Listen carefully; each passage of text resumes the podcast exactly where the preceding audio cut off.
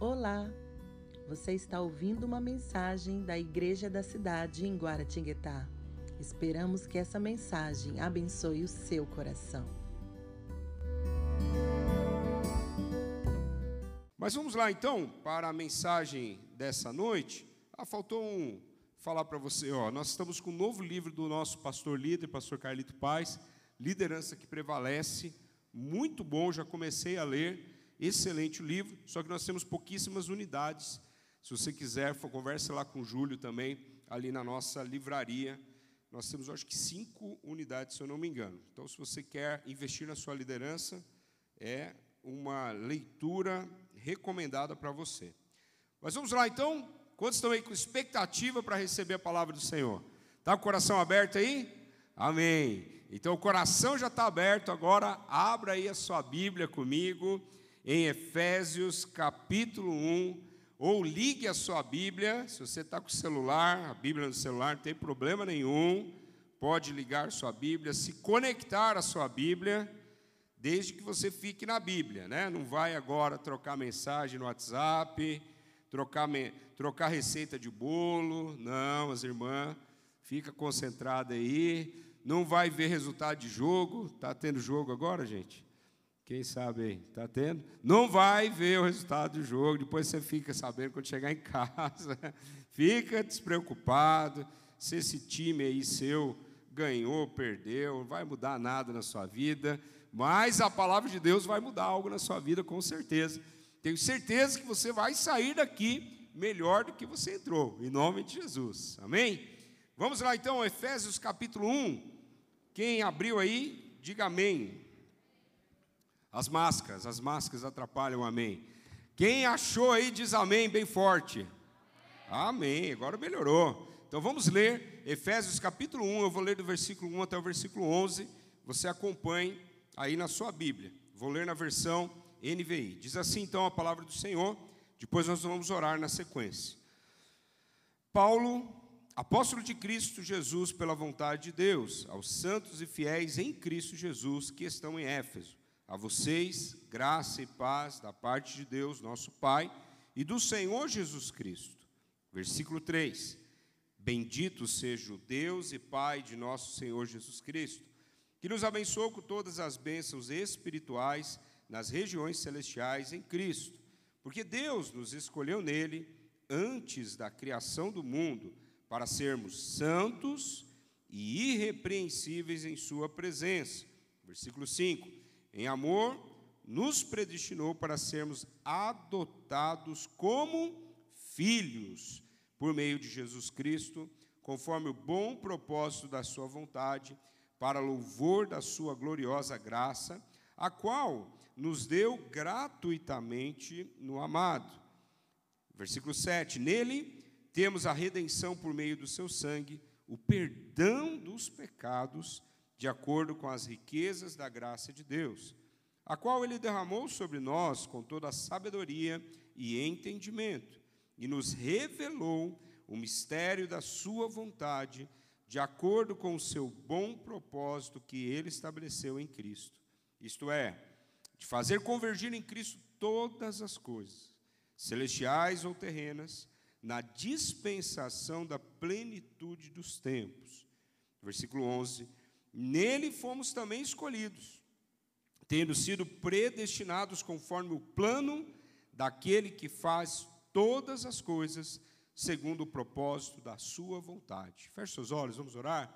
Pai, obrigado, Pai. Obrigado pela tua palavra que já foi liberada nessa tarde, que já foi lida nesse lugar, Pai. E eu creio que a tua palavra revelada, ela tem o poder de nos tirar do lugar onde nós estamos e nos colocar em movimento. Pai, vem cumprir tudo aquilo que está no teu coração, que seja cumprido nessa tarde, Pai, que possa acontecer. Usa, Senhor, a minha vida, Pai, com poder, com autoridade, apesar de mim, Senhor, fala, Senhor, nessa tarde, vem falar aos nossos corações e, Pai, que a tua palavra não volte vazia, mas que ela possa produzir frutos para a eternidade. Toda a honra, toda a glória, todo louvor, toda a majestade nós entregamos a Ti, Paizinho. Nós oramos em nome de Jesus. Amém. Que tremenda palavra que nós lemos. Deixa aí a sua Bíblia aberta que nós vamos entrar e nos aprofundar nesse texto.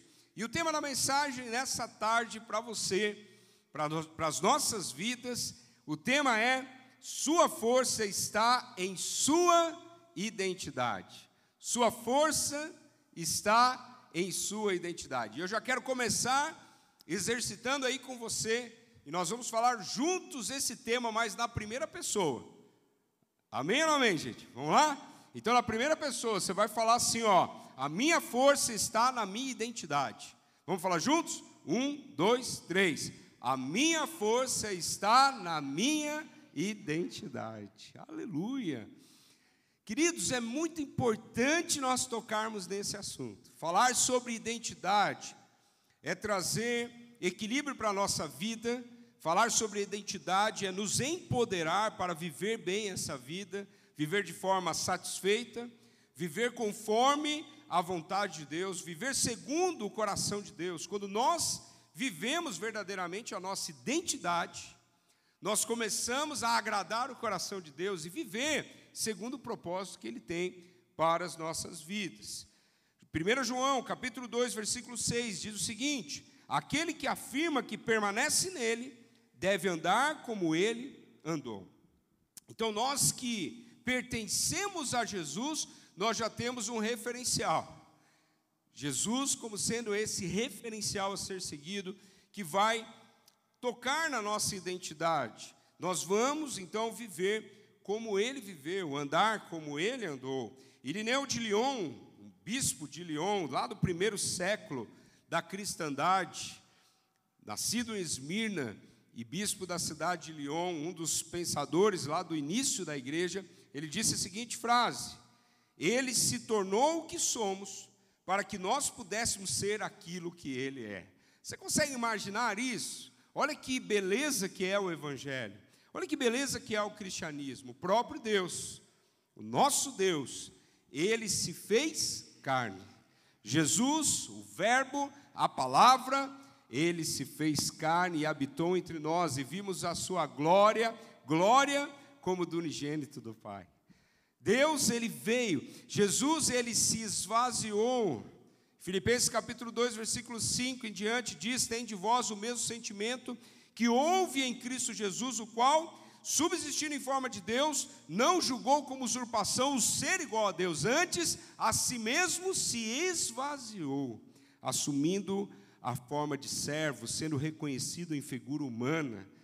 E ele se tornou obediente, obediente até a morte morte de cruz. Jesus, ele, sendo Deus, ele se esvazia e ele assume essa identidade humana. Ele é 100% Deus, mas também 100% homem. Para que nós pudéssemos agora olhar para ele e através do sacrifício de Jesus nós sermos reconciliados com Deus, mas também por ele ser 100% homem, nós temos agora esse referencial a ser seguido. Ele se identificou com a humanidade para que nós agora pudéssemos nos identificar com ele. Olha que coisa linda. É isso que Jesus fez conosco. E Paulo, que escreve essa carta para a igreja de Éfeso, Carta dos Efésios, esse capítulo que nós lemos, Paulo, ele tinha uma identidade muito bem resolvida. Paulo, ele tinha convicções profundas no coração dele, isso que o sustentou em meio a tantas batalhas, em meio a tantas tempestades, e tempestades literalmente falando, até mesmo naufrágios que ele passou. Mas Paulo, ele pode dizer no final da sua vida: combati o bom combate, completei a carreira e guardei a fé. Um homem que viveu segundo o coração de Deus, um homem que espelhava Jesus, um homem que andou com Jesus, que passou por muitas lutas, mas foi fiel até o fim da sua vida, que não espanou em nenhum momento. Infelizmente, nós vivemos num tempo onde um monte de cristão espana no meio do caminho. Por quê? Muito do espanar é porque não tem uma identidade bem resolvida. Sabe por quê, queridos? Nós vivemos num tempo onde as pessoas baseiam a sua vida nas redes sociais. Somos uma geração Photoshop, onde uma maquiada é feita na nossa vida para mostrar outra coisa. Onde nós colocamos na rede social não aquilo que nós somos, mas aquilo que é, criamos de uma ilusão, ou aquilo que nós comparamos com os outros. Vivemos um tempo de comparação onde você abre lá o, o seu Facebook, o seu Instagram, e você vê aquelas famílias perfeitas sorrindo. Passa até um Photoshop no sorriso para ficar mais reluzente. Mas a verdade é que muito disso é fake. Muito disso não tem a ver com que a pessoa realmente é. Na verdade, é somente uma aparência. E muitas pessoas estão se comparando desse jeito. Muitos dos nossos jovens estão tendo seus referenciais nos artistas, nos famosos, nas celebridades do esporte, cinema, TV, e não tem identidade. Perderam sua identidade. Mas não apenas jovens, mas muitos adultos também. Perderam completamente a identidade, não sabem quem são. Eu falei de manhã, eu lembrei de um filme, na hora que eu estava pregando, eu lembrei de um filme, Noiva em Fuga. Filme antigo, gente. Sei que você não vai lembrar do filme, não. Mas uma coisa interessante que eu lembro daquele filme, que a Julia Roberts, que era a noiva que toda vez fugia, na hora que chegava para casar, espanava. Fugia. Cada casamento que fazia, ela fugia. Na hora do, do altar, chegava, o noivo estava lá esperando, ela ia entrar e saía no pinote. Fugia do casamento. Você lembra desse filme aí? Você lembra, vai indicar a sua idade aí. Cuidado na hora de levantar a mão. Né? Eu estou com minha barbichinha branquinha, já não tem problema com isso. É, sou dos filmes velhos mesmo. Mas o interessante é que eu lembro do filme, na hora da pregação me, me, me veio o filme. Eu lembro que o repórter, quando ele vai investigar a, a, a Julia Roberts, que era a personagem, ele percebe que ele senta lá para comer um ovo, um, um, uma refeição lá na lanchonete, e quando ela vai pedir os ovos, ela pede de um jeito. Eu não lembro mais como é que era. Talvez era um omelete. Vamos, vamos chutar. Ela pediu um omelete. Porque o noivo dela estava pedindo um omelete. Só que daí ele foi investigando e quando foi falar com outro noivo dela, eu não sei como é que entrou o assunto, mas ele comia o ovo com a gema mole. E ela, no tempo lá, comia o ovo com a gema mole. E no outro noivado dela, ela gostava do ovo cozido. Não lembro mais como é que era, mas ela simplesmente mudava o gosto de ovo dela conforme o namorado que ela estava. E aquele negócio me chamou a atenção, porque essa é a realidade de muita gente hoje, que não sabe nem o que gosta, não sabe nem o que está dentro do coração, por quê?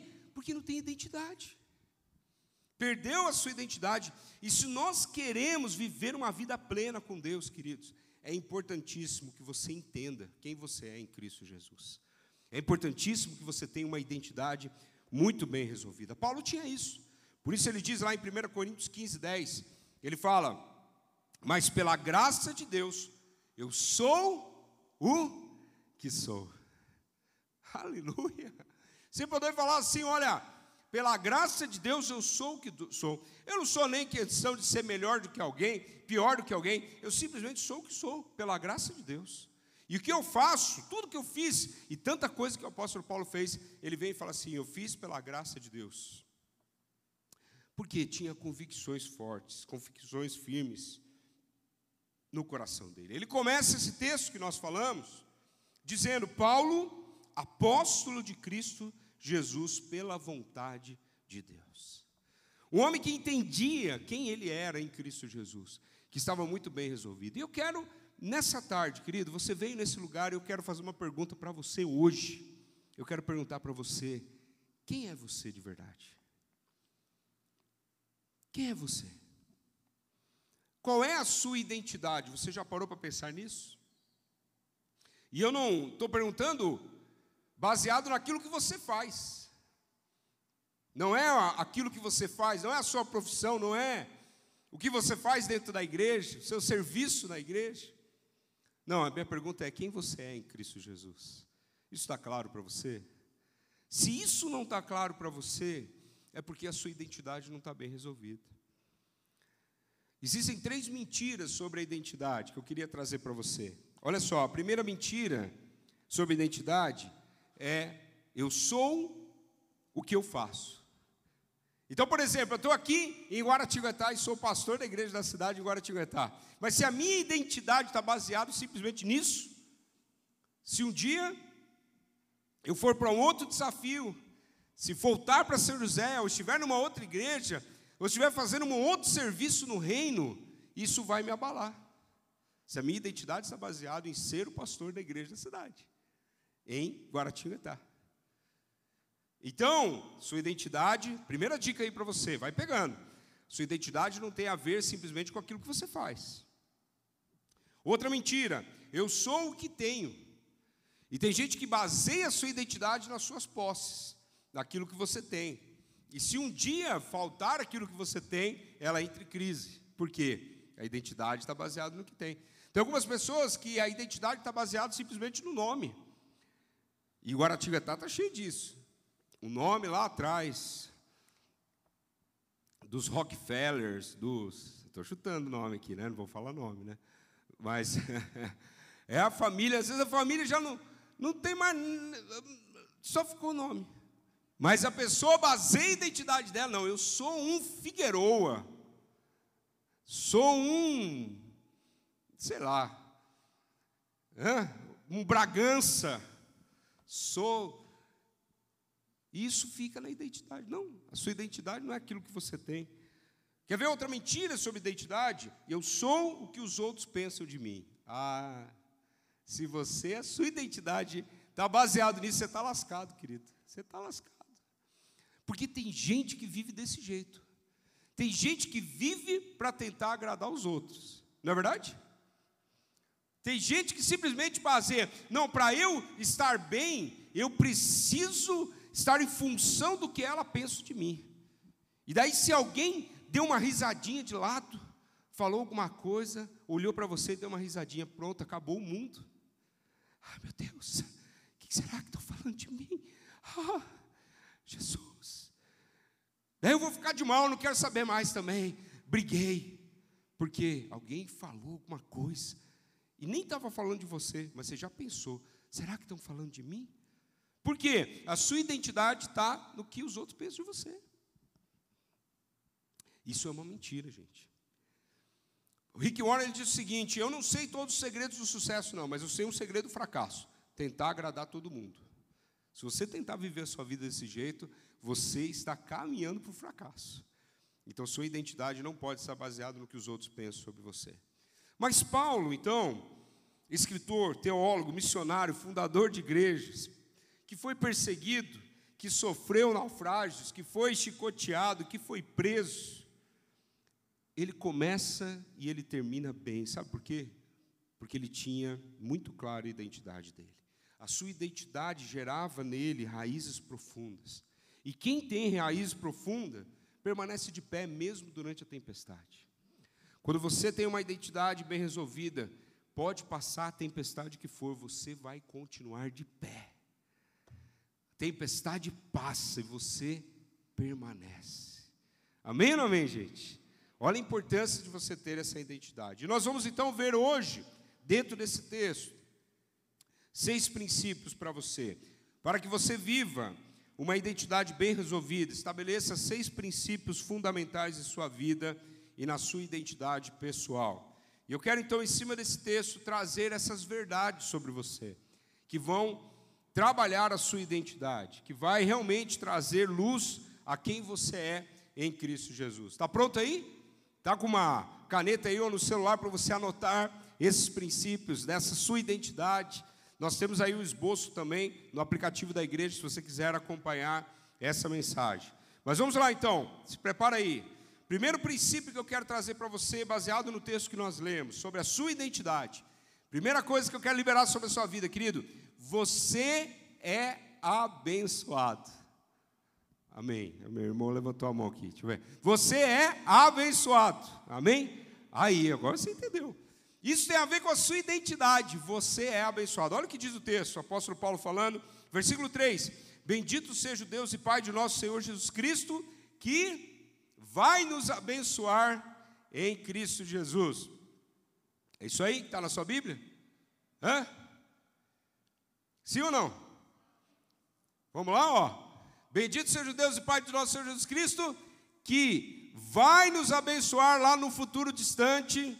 Você será abençoado com todos os bens espirituais das regiões celestiais de Cristo Jesus. Está certo ou errado? Não, está errado. Bendito seja Deus Pai nosso Senhor Jesus Cristo, que nos abençoou. Ou em outra versão fala que nos tem abençoado em Cristo Jesus. Sabe o que significa isso? Ei, você já é abençoado. Isso tem que mexer com você, querido. Tem que mexer com a sua identidade. Sabe por quê? Você não está aqui na igreja para ser abençoado. Você já é abençoado. E porque você é abençoado, você vem na igreja louvar a Deus, adorar a Deus, estar junto com o seu irmão, celebrar as bênçãos, celebrar a vitória em Jesus. Porque eu já sou abençoado. É uma coisa que Jesus já fez por você. Você já viu aquele crente que vive correndo atrás de bênção? Ah, eu quero, uma, eu quero minha bênção, meu irmão. Você encontra com ele na rua, na rua ele fala assim: Eu estou atrás da minha bênção.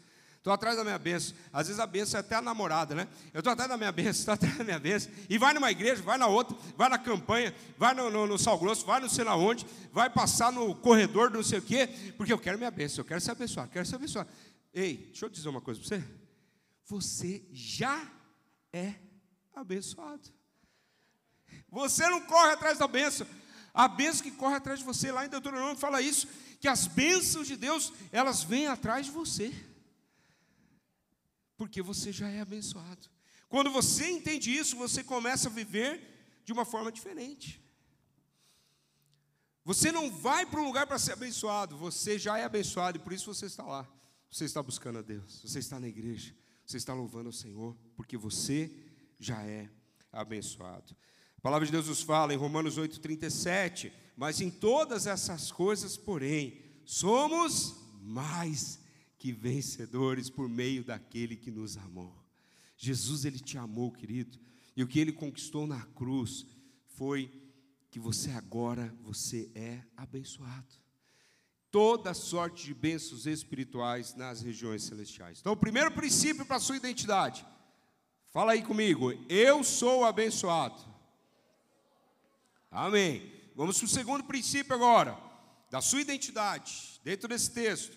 Você é chamado. Versículo 4. Porque Deus nos escolheu nele antes da criação do mundo. Para sermos santos e irrepreensíveis em Sua presença. Você tem um chamado, querido, e isso mexe com a sua identidade. Sabe por quê? esse chamado que você tem, antes de você fazer qualquer coisa no reino, antes de você servir em qualquer lugar, o seu chamado, na verdade, sabe qual é? Seu chamado é para você ser separado, para você ser santo. É isso que o apóstolo Paulo falou: olha, desde antes da criação do mundo, Deus já te escolheu, Deus já tinha um chamado para você, para você ser santo e irrepreensível nesse mundo. É um chamado que tem a ver com a sua identidade. E eu quero dizer isso para você, querido, que você já é santo. É outra coisa que confunde. Tem que mudar esse paradigma, tem a ver com a sua identidade. Quando você entende o que Jesus fez na cruz por você, você precisa se posicionar, você precisa assumir esse posicionamento de quem você é em Cristo Jesus. O pecado, ele tenta manchar e tenta distorcer a sua identidade. Mas quando você traz luz, quando você entende quem você é em Cristo, toda a obra do inimigo, tudo aquilo que ele está tentando camuflar na sua vida, tudo aquilo que ele está tentando tomar a sua mente, os seus pensamentos, e às vezes de forma sutil você às vezes nem percebe, por quê? Porque a sua mente está no ambiente onde ele está agindo, mas quando você traz para a luz, quando você entende a sua identidade, quando você entende o que Cristo fez por você, essa obra do inimigo ela é exposta, ela é identificada, ela é aniquilada. Quando você entende a sua identidade, eu sou santo. o inimigo não começa, ele começa a não ter poder sobre você. Porque a santidade, entenda isso que eu vou dizer, querido, a santidade é um posicionamento em sua identidade. Se quiser anotar em algum lugar, anote isso. A santidade é um posicionamento em sua identidade. Sabe o que é viver uma vida de santidade? É você entender a sua identidade. Eu agora fui separado por Deus, eu sou santo. Você não é mais um pecador lutando para ser santo. Você agora é um santo que vence o pecado. Deu para entender? Muda as coisas ou não muda, gente? Isso tem a ver com identidade. Tem crente que é aquele negócio. Ah, pastor, eu tô, eu tô lutando para ser santo, pastor. Estou lutando para ser santo. Ah, eu estou lutando para ser santo. Foi até a música do Rock Balboa para lutar para ser santo. Mas quando você muda o posicionamento, não, eu já sou santo. E agora estou vencendo o pecado. É um outro posicionamento, baseado no quê? Na identidade. Então fala assim comigo, eu já sou santo.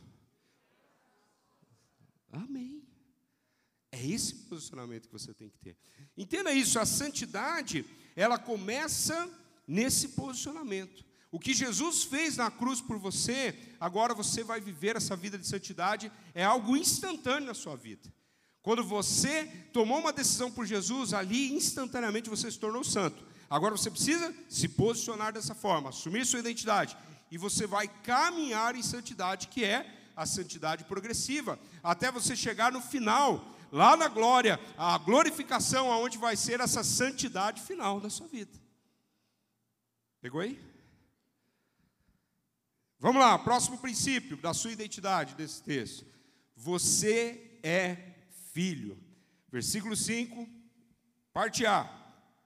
Em amor, nos predestinou para sermos adotados como filhos. Quer ver algo lindo da sua identidade, querido? E que não são todos que entendem isso. Algo lindo da sua identidade é que você agora é um filho amado do Pai amoroso. Você é uma filha amada de um Pai amoroso. A Bíblia está dizendo isso, que você agora, você é filho. E um cristão apostólico, ele não é órfão, ele é filho. E você não pode permitir que nenhum tipo de orfandade tome o seu coração. Quando a palavra de Deus nos fala lá em João, capítulo 1, versículo 11, fala que Jesus ele veio para aqueles que eram seus, para os judeus, para o povo de Deus, mas os seus não receberam. Versículo 12, olha o que diz: Mas todos aqueles que o receberam, deu-lhes o poder e o direito de se tornarem filhos de Deus. Então, meu querido, tem gente que pensa assim: não, todo mundo é filho de Deus. Isso é uma mentira. Não é todo mundo que é filho de Deus, não. Todo mundo é criatura de Deus. Mas quando eu recebo a Jesus, quando eu abro o meu coração, quando eu deixo Jesus vir morar no meu coração, aí nesse momento eu me torno filho de Deus. Só que agora, você que já é filho, sabe o que você precisa fazer? Se posicionar como filho, assumir a sua identidade de filho, reconhecer a paternidade que está sobre você, existe esse manto de paternidade sobre a sua vida. Porque Deus é esse Pai amoroso que te escolheu, que te adotou a família dele, e você agora faz parte da família de Deus, e é dessa forma que você tem que viver. Então, não tem como você viver cabisbaixo, não tem como você viver se arrastando nessa vida, não tem como você viver murmurando, não tem como você viver reclamando da vida, sabe por quê? Você é filho de Deus. Sabe, no, no, no meu tempo, lá no CTA, quando eu morava lá numa base da aeronáutica lá em São José dos Campos. Tinha uma briga entre a criançada para saber quem tinha o pai mais importante. Aí um falava, não, meu pai é tenente, outro já via, não, meu pai é capitão. O outro já, não, meu pai é major. O outro, não, meu pai é tenente coronel. E um querendo falar mais com o outro. E tinha uns que até inventava, sabe aquele negócio assim? Não, meu pai é astronauta das galáxias, não sei o quê, para tentar ganhar a disputa da criançada. Porque a coisa mais legal que tinha era saber, não, meu pai é importante. Meu pai, ele, ele, ele é superior. E eu sou filho dele. E dava aquele senso de, né, da criança ficava, bom, meu pai, ele é top. Ei, deixa eu falar uma coisa para você, querido. O seu pai é o criador dos céus e da terra. Não existe ninguém maior do que o seu pai. você já ganhou, você é filho. A única coisa que você precisa fazer agora, assumir sua identidade. Eu sou filho de Deus. Quando você vive essa identidade, sabe o que acontece com você? Você supera todo medo e você vive uma vida de liberdade. Olha o que diz Romanos 8,15. Presta atenção. Pois vocês não receberam um espírito que os escravize para novamente temer, mas receberam o espírito que os adota como filhos, por meio do qual clamamos: Abba, Pai. Ei, escuta o que eu vou dizer. Você já não é mais escravo, você agora é filho. É essa identidade que você tem, e é isso, desse jeito que você tem que viver. Sendo filho de Deus, você agora tem uma herança.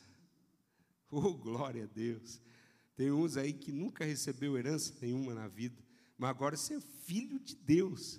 Sabe qual é a sua herança? Você é herdeiro de Deus e você é co-herdeiro em Cristo Jesus, é o que diz a palavra de Deus, Romanos 8,17. Se somos filhos, se somos filhos, somos também herdeiros, herdeiros de Deus e co-herdeiros com Cristo, se de fato participamos dos sofrimentos, para que também participemos da sua glória. Sabe qual é o grande problema, querido? É que tem muito filho que não vive como filho. A palavra de Deus nos fala lá no Evangelho de Lucas, conta a história do filho pródigo, que nós conhecemos aqui na IC como a história do pai amoroso. Preferimos falar desse jeito. E nessa história do pai amoroso tinha dois filhos com crise de identidade. Existia um filho que não sabia dar valor daquilo que ele tinha e simplesmente catou uma herança e queimou essa herança e gastou tudo que tinha e foi conhecer esse mundão velho sem porteiro.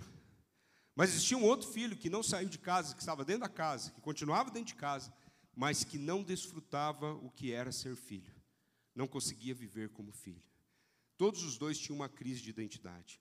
Mas quando aquele primeiro, ele cai em si e ele volta para casa, a palavra de Deus nos diz que o pai, quando vê, ele o recebe de volta. E o pai coloca um manto sobre ele, coloca novas vestes sobre ele. O pai coloca um anel no dedo dele. E o pai coloca sandálias nos seus pés. Sabe o que significa isso? Quando você entende que você é filho, você recebe sim identidade, você recebe autoridade e você recebe destino para a sua vida. É isso que acontece quando você vive como filho. Você tem paternidade, identidade, você tem a sua autoridade e você tem destino para a sua vida. Você está recebendo isso aí? Amém? Quantos filhos nós temos aqui? Aleluia. Então você está pronto para os próximos. Olha o que mais que diz aqui. Você tem propósito, a sua identidade te faz entender que você tem propósito. Versículos 5 e 6. Por meio de Jesus Cristo, conforme o, o bom propósito da Sua vontade, para o louvor da Sua gloriosa graça a qual nos deu gratuitamente no amado. Você agora tem propósito, e o seu propósito é fazer a vontade do Pai. O maior propósito da nossa vida, sabe qual é? Trazer alegria ao coração de Deus. Esse é o nosso propósito. Por isso, quando nós entendemos a nossa identidade de filho, nós começamos a viver dentro de um propósito. Porque ter um propósito sem identidade vai te manter na superficialidade. Ter um propósito, mas sem identidade, a sua motivação pode cair num erro, você pode desviar a sua motivação, você vai correr o risco do fazer se tornar mais importante que o ser. Mas quando você tem identidade associado com esse propósito, você começa a viver a vontade de Deus, e é isso que Deus quer fazer com você, querido. Te dar identidade e propósito para a sua vida. Mas para você entender isso, Precisa mais um princípio. Quinto princípio para você: você está perdoado. Faz parte da sua identidade. Você está perdoado. Versículo 7 e a 9. Nele temos a redenção por meio do seu sangue, o perdão dos pecados, de acordo com as riquezas da graça de Deus, a qual ele derramou sobre nós com toda a sabedoria e entendimento, e nos revelou o mistério da sua vontade, de acordo com o seu bom propósito que ele estabeleceu em Cristo. Sabe, quando Jesus estava na cruz, e ele fez aquela declaração, ele disse: Tetelestai, está consumado. Sabe o que significa? Toda dívida que você tinha, todo pecado, por meio do sangue de Jesus foi perdoado. Isso faz parte da sua identidade, porque a palavra de Deus nos diz que o sangue de Jesus nos purifica de todo pecado. Quando ele disse tetelestai, está consumado, agora você pode assumir essa identidade e entender que não há mais condenação para aqueles que estão em Cristo Jesus, e isso afeta a sua identidade. Sabe por quê? Tem pessoas aqui que o seu passado está sabotando o seu futuro. Tem pessoas aqui que o inimigo está apontando o seu passado, dizendo: você está aqui na igreja, mas eu sei o que você fez no seu passado. Mas quando você assume, eu já fui perdoado, o sangue de Jesus, não existe pecado que o sangue de Jesus não possa perdoar. Eu sou livre agora, eu sou uma nova criatura em Cristo Jesus, eu tenho uma nova vida, eu vou viver essa identidade. Você destrói todo o pensamento do diabo. Ele não consegue mais distorcer a sua identidade, porque eu sou filho, eu tenho uma nova vida, eu fui perdoado, não tem mais condenação. E se o inimigo vem te lembrar do seu passado, você fala para ele assim: Ó, eu quero te lembrar do seu futuro. Seu futuro é no lago de chofre e de fogo eterno, é lá onde você vai parar. E o meu futuro é o céu, e eu estou indo para lá. Eu estou com um destino garantido, porque eu tenho identidade, porque eu tenho Cristo Jesus, já fui perdoado, e o céu é o meu destino. Amém, querido? E aí nos leva para o último ponto, que é exatamente esse: você tem destino. Aleluia! Filhos espirituais dessa casa, igreja da cidade de Guaratinguetá, eu quero liberar essa palavra sobre a sua vida. Você não está perdido, você não vive sem rumo, você tem identidade e você tem um destino estabelecido para a sua vida. E diz a palavra de Deus, versículo 10 e 11: isto é, de fazer convergir em Cristo todas as coisas celestiais ou terrenas, na dispensação da plenitude dos tempos. Nele fomos também escolhidos, tendo sido predestinados conforme o plano daquele que faz todas as coisas, segundo o propósito da Sua vontade. Ei, Deus te escolheu Deus tem um chamado na sua vida. Você agora é filho, não tem mais condenação sobre a sua vida, e você agora recebe um destino profético que converge todas as coisas em Cristo. Essa missão da sua vida, esse é o seu destino, vai te levar para glorificar a Cristo. Por isso diz o apóstolo Paulo em Romanos 11:36, pois dele, por ele e para ele são todas as coisas, a ele seja a glória para sempre. Amém. E eu quero liberar essa palavra em nome de Jesus. Ninguém daqui desse auditório, ninguém vai terminar mal. Ninguém vai terminar mal. Se você é um filho espiritual dessa casa, ei, você vai terminar bem, porque você já tem destino sobre a sua vida. Você já tem essa paternidade bem resolvida sobre você, você já tem identidade. E você vai viver esse novo tempo na sua vida, caminhar para aquilo que Deus sonha para você. Igreja da cidade, Deus tem sonhos grandes para a sua vida e Ele trouxe aqui você para você para receber desse manto da paternidade, de filiação, para você receber esse anel sobre o seu dedo de autoridade, para calçar os seus pés com esses sandálias que vão te levar para esse destino. Assuma a sua identidade.